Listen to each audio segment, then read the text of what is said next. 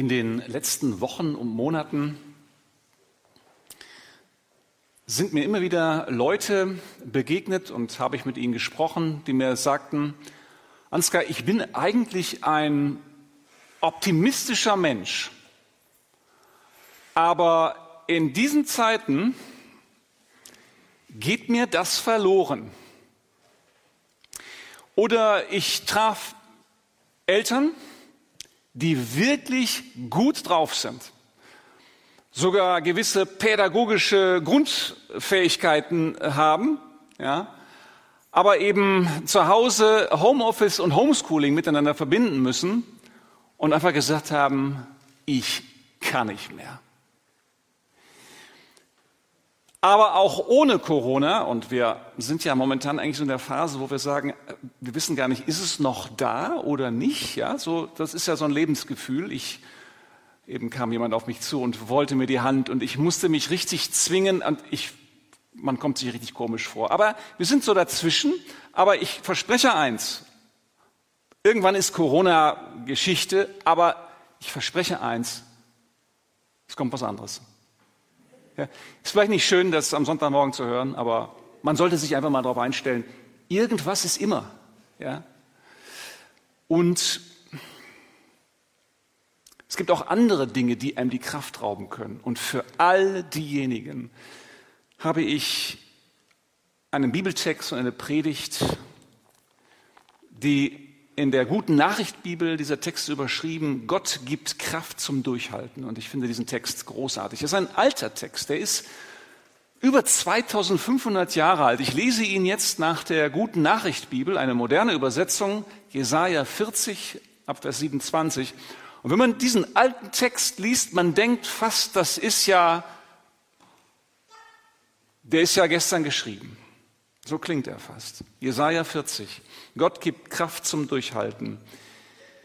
Ihr Leute, und das ist vielleicht das Erste, was einem wirklich daran erinnert, dass ein alter Text ist, ihr Leute von Israel, ihr Nachkommen Jakobs.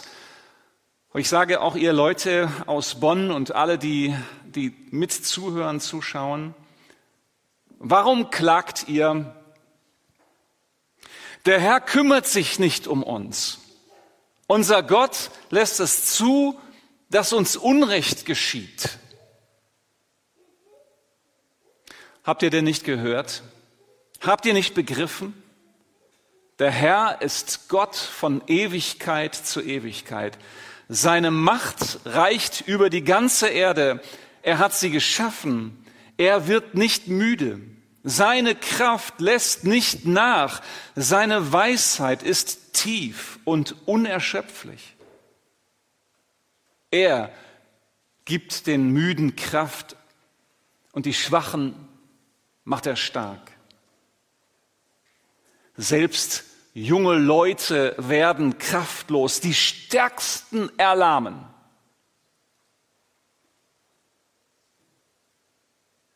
Aber alle, die auf den Herrn vertrauen, bekommen immer wieder neue Kraft. Es wachsen ihnen Flügel wie dem Adler. Sie gehen und werden nicht müde, sie laufen und brechen nicht zusammen. Ich bin wirklich immer wieder überrascht, wenn ich diesen Text lese. Und ich habe ihn öfters gelesen in den letzten Wochen, dass er so aktuell klingt und so realistisch. Ja, Menschen werden müde, auch die, die sich ganz stark fühlen. Da, da, da fühle ich mich sofort voll mit abgeholt und denke, jawohl, es war immer so und es ist bis heute so, auch die Stärksten kommen an den Punkt, wo sie sagen, ich kann nicht mehr, ich weiß nicht mehr weiter. Was machte die Leute in Israel eigentlich so müde? Zusammengefasst zwei Hauptgründe, nämlich eine überfordernde Realität und eine überfordernde Religiosität. eine überfordernde Realität und eine überfordernde Religiosität. Das kann man erkennen, wenn man den Propheten Jesaja und das geschichtliche Umfeld ein bisschen erforscht, dann merkt man, die Realität war tatsächlich sehr, sehr hart. Extrem belastende Umstände. Sie klagen, warum hast du uns verlassen?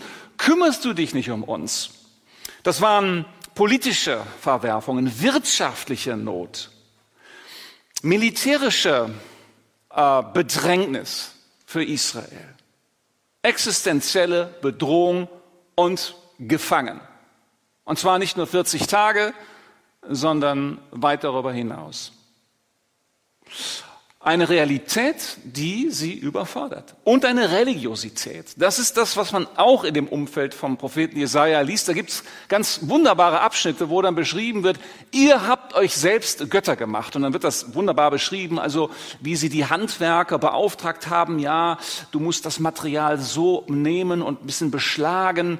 Und dann heißt es dort, äh, dass man den Handwerkern Mut macht. Man macht ihnen Mut, ja, macht das richtig gut, damit ein richtig schöner Götze draus wird. Das war das, was Israel zum Teil getan hat. Und dann mussten sie diese Götzen von einer Ecke in die nächste tragen. Sie mussten sie tragen. Und plötzlich merken sie, das, was wir selbst geschaffen haben, wird zu einer Last für uns. Eine Religiosität, wo plötzlich Israel merkt, wir müssen diese Götter zufriedenstellen, wir müssen sie tragen. Das ist richtig anstrengend. Eine überfordernde Religiosität, eine überfordernde Realität. Und meine Überzeugung ist, das ist genau das, was Menschen heute erleben. Und es ist auch gar nicht überraschend, aber man sollte sich das mal kurz bewusst machen. Eine überfordernde Realität. Ja, natürlich, das, das passiert. Und ich will die ganzen Corona-Stories überhaupt nicht erzählen. Kennt jeder zu Genüge. Ich wiederhole das nicht. Ihr wisst Bescheid. Sie wissen Bescheid. Aber wie gesagt, es gibt auch andere Dinge, die einem passieren können. Die Realität unseres Lebens kann uns sehr, sehr müde machen. Die Diskussionen, eine existenzielle Angst als Arbeitgeber, als Arbeitnehmerin, als Selbstständige, Kinder, Heimatverlust, all das kann uns passieren. Selbst in einer Gemeinde kann es manchmal sehr anstrengend sein.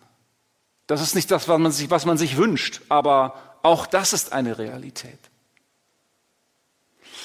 Und eine überfordernde Religiosität. Das ist eigentlich für mich das Stichwort für, für den modernen Menschen. Und ich bin selber einer. Ich bin zwar einerseits römisch-katholisch aufgewachsen, aber als Jugendlicher und das bietet sich ja geradezu an in unserer Kultur, habe ich angefangen, mir meinen Gott selbst zu basteln. Das heißt, so ein bisschen wie in so einem Selbstbedienungsladen. Und ich glaube, das ist sehr, sehr typisch spätmodern, postmodern. Man hat so seine Ideen über Gott, was vielleicht angemessen wäre, was in die Zeit passt, was zu mir passt. Und dann bastle ich mir meinen Gott selbst. Das ist für den ersten Schritt sehr, sehr attraktiv. Ich kann jeden verstehen, der sich sozusagen sein Gottesbild versucht selbst zu basteln weil man eben sagt, und das ist geistesgeschichtlich unsere Situation, ja, der Mensch ist ja der Mittelpunkt im Grunde genommen der gesamten Weltgeschichte und der bastelt sicher seinen Gott selbst. Das war immer so, das machen wir heute auch, nur heute stehen wir auch dazu. Früher haben die Leute so getan, als wäre es Gott, der sich da offenbart hätte, aber wir wissen es heute besser. Das ist die Sicht des postmodernen Menschen und äh, absolut verständlich. Das Problem ist nur, wenn es hart wird, wenn es hart auf hart kommt, wenn das Leben hart wird, wenn es ans Sterben geht, dann hilft mir kein Gott, den ich mir selbst gemacht habe. Ich entdecke plötzlich, ich muss den tragen. Ich bin dafür zuständig, dass der durchhält. Ich muss ihn verteidigen, denn wenn ich ihn selbst gemacht habe, muss ich ihn auch verteidigen, wenn es irgendwann schwierig ist. Das ist eine, ein Dilemma des modernen oder postmodernen Menschen. Deswegen ist es sehr, sehr wichtig, zu schauen, wie hat sich denn Gott offenbart? Wie hat er sich gezeigt? Genau das ist das, was wir in der Bibel erfahren. Das ist das, was auch christlichen Glauben unterscheidet von selbstgemachter Religiosität. Deswegen, das kann uns auch heute überfordern. Übrigens, das gibt's nicht nur irgendwo, es gibt's auch in unseren Gemeinden. Ich entdecke das immer wieder, wie auch in freievangelischen Gemeinden natürlich Glaube sehr anstrengend werden kann. Das kann an, das kann an vielen, hat viele Gründe, aber dass Glaube eben etwas ist, was wir leisten müssen. Jesaja stellt Gott vor als den souveränen Gott. Danke für dieses Lied, was wir eben noch vor der Predigt auch gesungen haben. Ein wunderbarer Gott bist du. Dort haben wir Gott angebetet, wobei ich gesummt, mit vollzogen, hoffentlich, das ist ja auch nicht immer so einfach, aber als der, der so, sogar die Galaxie geschaffen hat. Genau das ist im Jesaja-Propheten auch ein, ein großes Bild. Da heißt es dann einmal, dass Gott ja die Sterne wie Lampions an den Himmel gehängt hat. Das ist jetzt keine naturwissenschaftliche Aussage. Wir wissen, äh, dass es keine Lampions sind, aber es ist ein Vergleich. Es ist sozusagen, Gott ist so groß. Ja, also das hat er so nebenher gemacht. Das ist kein Problem für den. Jesajas erste zentrale Botschaft ist, Gott ist souverän.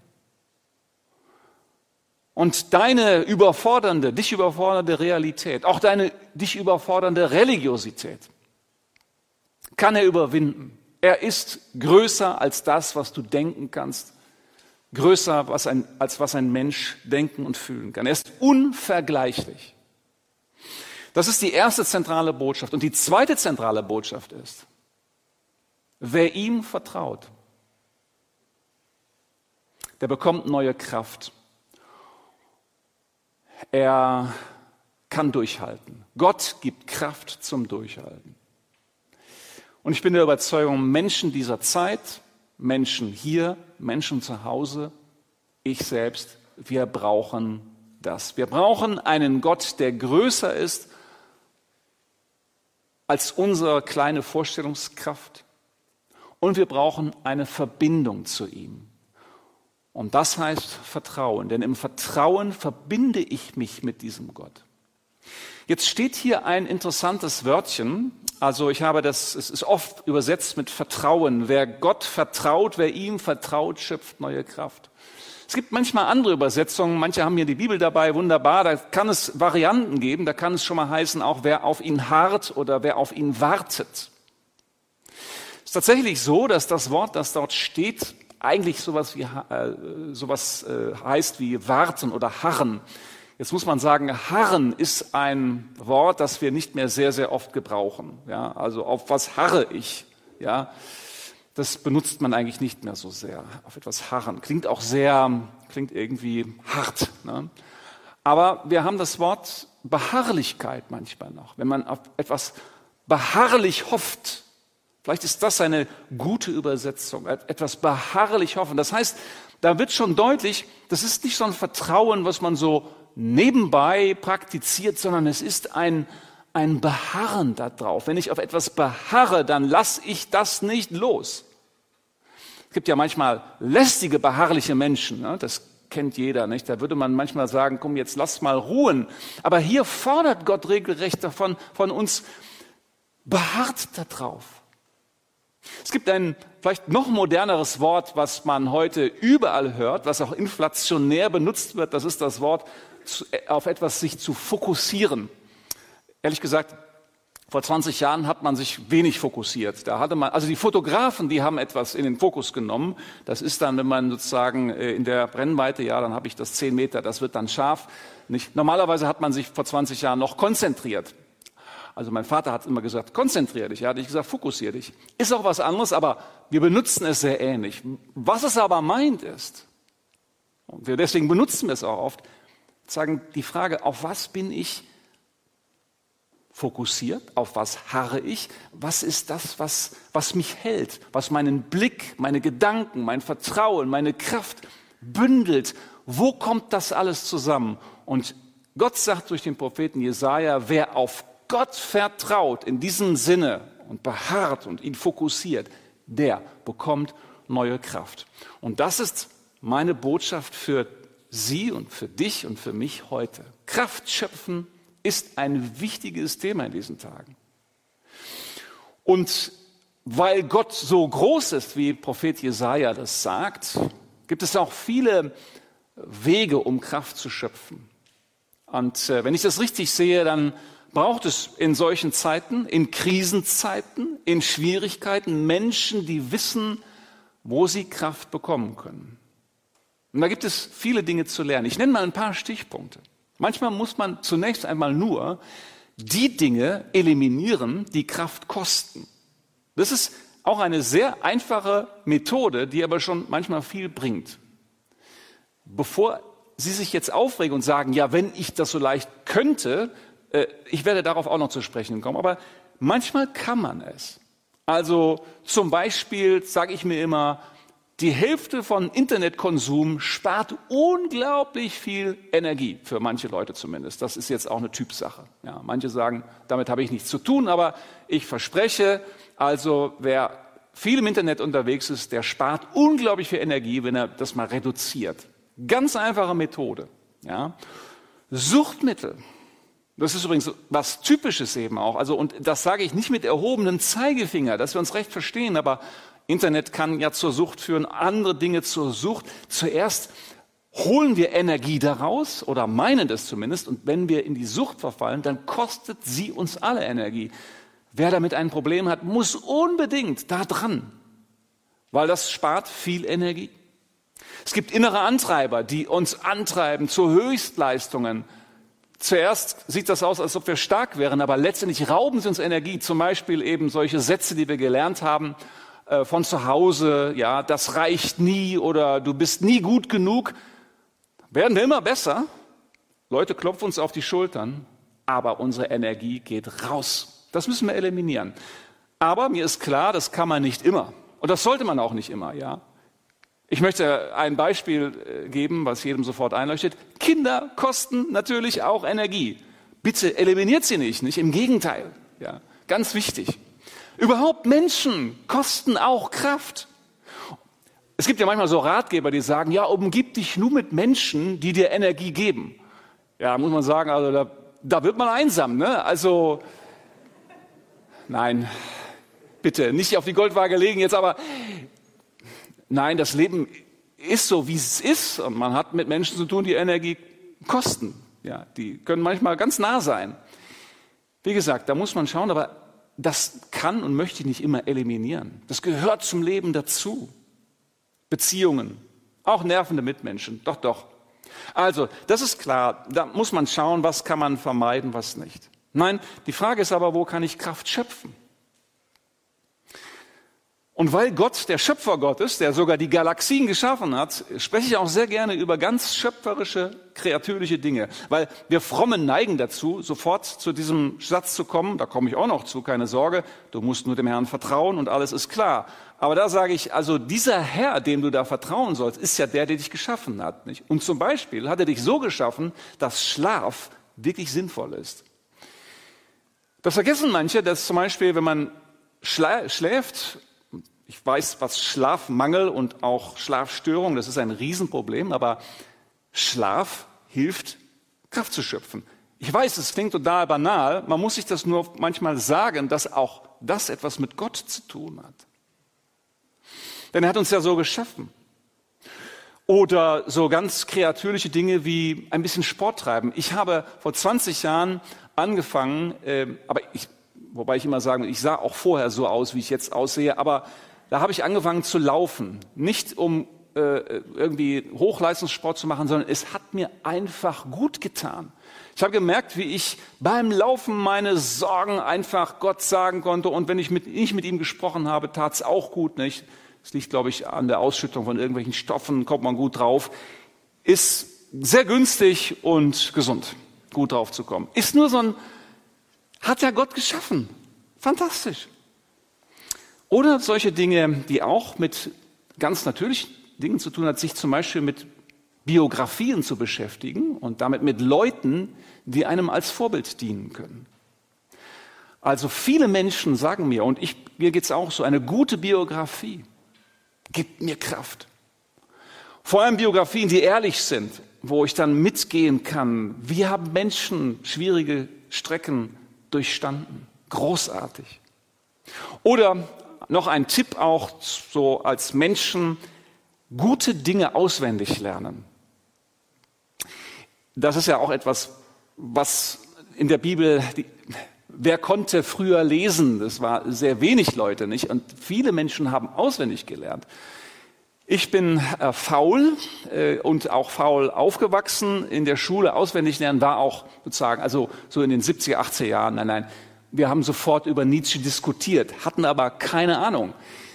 Es ist manchmal sinnvoll, erstmal was zu lernen und auswendig lernen könnte zum Beispiel so ein Weg auch sein. Ich trainiere das heute. Ich, es ist ein bisschen spät bei mir, deswegen meine Gehirnsynapsen sind leider äh, von Kindesbeinen an nicht daran gewöhnt. Aber man kann ein bisschen was lernen und äh, einen Bibeltext auswendig lernen oder auch, ist manchmal einfacher, einen guten Choral, ein, ein gutes Lied von Paul Gerhardt. Und wenn ich nicht mehr kann, und wenn ich abends mit Sorgen ins Bett gehe, und dann, Paul Gerhardt, befiehl du deine Wege und was dein Herze kränkt, ein, ein, eine Vertonung und Vertextlichung eines Psalmwortes mir auswendig aufsagen kann, ich kann es nur bis zur achten Strophe von zwölf, muss ich zugeben, aber bei der achten bin ich dann auch oft schon selig eingeschlafen. Das gibt mir Kraft, weil das Gottes Wort ist und ich sozusagen im Auswendiglernen mein Herz fokussiere, meine Gedanken fokussiere und nicht mehr bei den ganzen Sorgen bin, sondern bei ihm. Ich hatte vor wenigen Wochen eine kleine Sitzung mit, äh, im Internationalen Bund Freier Evangelischer Gemeinden mit Präses und Präsidenten anderer Gemeindebünde, Venezuela, Indien äh, und, und andere Länder. Und wir haben uns ausgetauscht genau über diese Frage. Was hat euch in den letzten Wochen Kraft gegeben? Und interessant war, wir haben uns ausgetauscht, was die Leute so erlebt haben und was ihnen Kraft gegeben hat. Und immer wieder war deutlich zu hören, mir hat Kraft gegeben, wenn ich mich nicht auf die Probleme fokussiert habe, sondern auf Jesus Christus, der diese Geschichte in der Hand hat. Wenn ich in einem Team war und das Team mir geholfen hat, mich zu fokussieren auf das, was, was auch gut läuft. Und all solche Dinge, also es war immer ein, ein Wechsel der Blickrichtung. Das hat mir Mut gemacht, da weiter dran zu bleiben. Wir können auch Kraft schöpfen durch gute Gewohnheiten, dran zu bleiben an etwas gibt ja diese fantastischen Tests mit den Kindern, denen man ein Marshmallow äh, auf den Tisch legt. Vierjährige Kinder, hat man, kennen Sie vielleicht, hat man auch in den letzten Wochen öfters mal wieder drüber gelesen, weil die Frage einfach da war, ja, was, wie unterschiedlich sind wir drauf? Man hat äh, einem Kind ein Marshmallow auf den Tisch gelegt und äh, hat gesagt, also wenn du den jetzt nicht isst, wenn du darauf verzichtest, dann bekommst du später einen zweiten noch dazu. Und man hat den Raum verlassen und die Kinder wurden gefilmt, wie sie dann vor diesem Marshmallow saßen. Und der wurde ja immer leckerer und größer gedanklich. Und dann hat man gemessen, also alle sind irgendwann eingeknickt. Ja. Die Frage ist nur wann. Manche schon nach 30 Sekunden und andere nach 12 Minuten. Und man hat, das ist ein Test, der ist schon 40 Jahre alt, glaube ich, man hat dann geguckt, was ist aus diesen Kindern geworden. Und man kann sich schon denken, die, die eben sehr schnell ihrer Lustbefriedigung nachgegangen sind, die haben das so im ganzen Leben durchgezogen und aus, die sind nicht so erfolgreich geworden wie die, die zwölf Minuten gewartet haben. Die, das sind die Leute, die durchziehen, die durchhalten, die hart gegen sich selbst sind und die dann oft auch erfolgreich geworden sind im Leben. Interessante Testreihe. Durchhalten kann man auch lernen. Allerdings, ich habe mich immer schon auch gefragt, äh, okay, durchhalten, durchhalten, durchhalten, aber den Marshmallow dann nicht genießen können, ist auch ein Problem. Das ist ja auch nicht das Leben. Und äh, man hat jetzt eine neue Testreihe gemacht in der Schweiz, ganz aktuell, und äh, hat eben geguckt, okay, wie zufrieden sind eigentlich die Menschen die heute schon älter sind und damals diese Testreihe gemacht haben. Man macht neue Testreihen und man hat festgestellt, es gibt eben auch noch einen anderen Wert, nicht nur durchhalten, sondern auch, wie sehr kann ich genießen. Weil wenn ich zwei Marshmallows da habe, ja, oder sie esse, aber letztendlich schon wieder an den dritten und vierten und fünften denke, das ist auch schwierig. Ja. Und wenn ich einen genieße und mir geht's gut und ich bin dankbar, warum nicht? Am besten sind natürlich die, die vier haben und alle genießen können. Ja, die sind auf der echten Gewinnerstraße. Nein, aber die Frage ist, wie können wir in schwierigen Situationen durchhalten? Und dazu gehört, lange durchhalten können, aber auch dann, wenn was möglich ist, etwas genießen zu können. Beides gehört mit dazu. Und ich sage das hier deswegen, aber man könnte sagen, ja, was ist das hier für Marshmallow-Tests? Gibt mir keine Marshmallows, gibt mir Gottes Wort. Deswegen, weil das sind alles Dinge, die Gott ja in unser Leben gegeben hat. So funktionieren wir und das ist auch in Ordnung.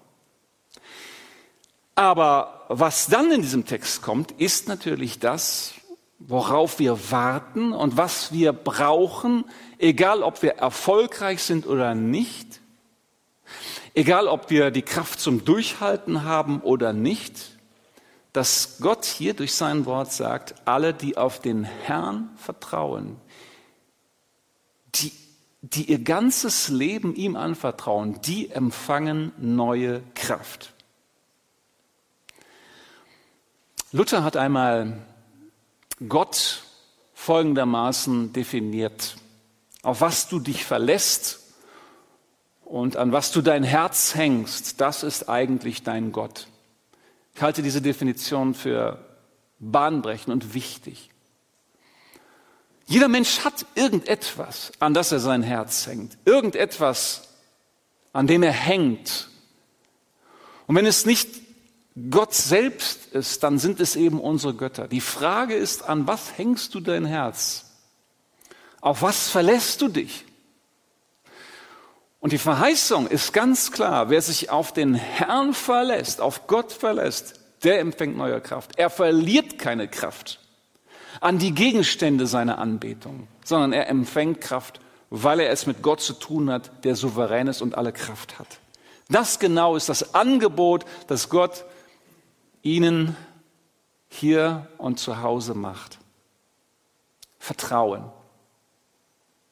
Wir haben immer wieder gelernt, dass Vertrauen auch heißt, alles andere loszulassen. Genau das ist Fokussierung. Vertrauen als Beharrlichkeit. Ich will alleine dir gehören. Ja, der Gott der Bibel hat eine Exklusivität. Und ich kann nicht alles Mögliche mit ihm verbinden, sondern er hat exklusiven Anspruch. Und ich soll auf ihn allein vertrauen. Mich tragen lassen von ihm und von der Kraft des Heiligen Geistes. Dem wachsen Flügel wie Adler.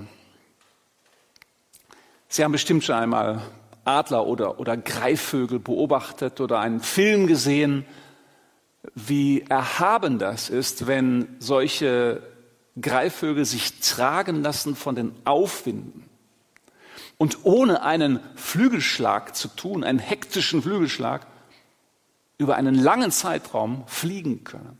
Das ist ein großartiges Bild. Ich habe einmal die Gelegenheit gehabt, in Peru zu beobachten, wie Kondore an einer Felswand morgens warten. Und zwar warten sie darauf, beharrlich, dass die warme Luft von unten immer stärker wird, sodass sie wissen, jetzt, jetzt trägt mich dieser warme Wind, der von unten aus dem Tal kommt. Und dann stürzen sie sich in die Tiefe und lassen sich tragen. Majestätisch, großartige Vögel.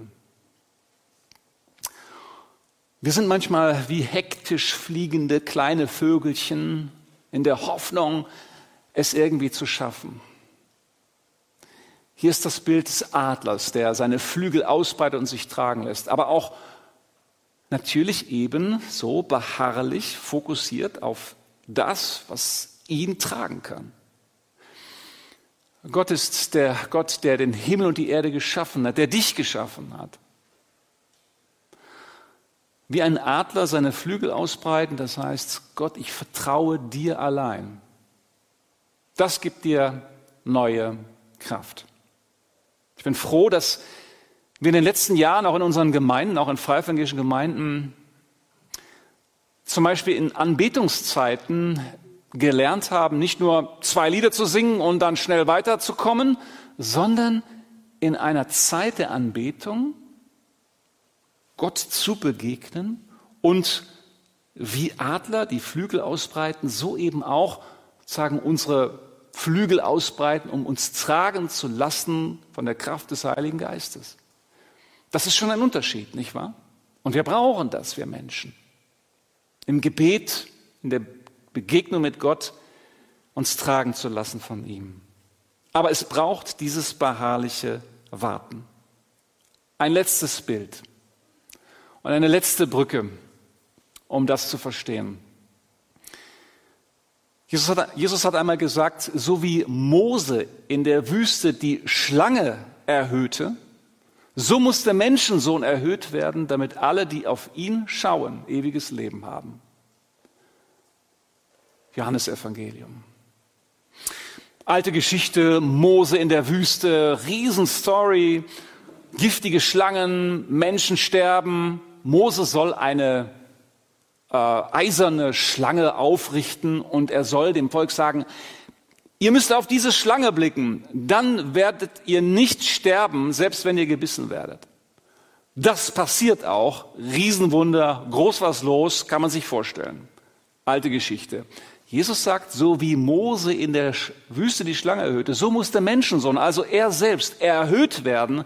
Und damit deutet er an, wie er sterben würde am Kreuz. Damit alle, die an ihn glauben, ewiges Leben haben. Glauben heißt da eben genau das, auf ihn blicken, den Blick fokussiert halten auf Jesus Christus, beharrliches Vertrauen, dass in ihm meine Schuld vergeben ist, dass ich in ihm Frieden mit Gott habe. Das ist mein Aufruf am Ende dieser Predigt. Blicke auf Jesus Christus, vertraue ihm. Er wird dir neue Kraft schenken, ewiges Leben und Kraft zum Durchhalten. Amen.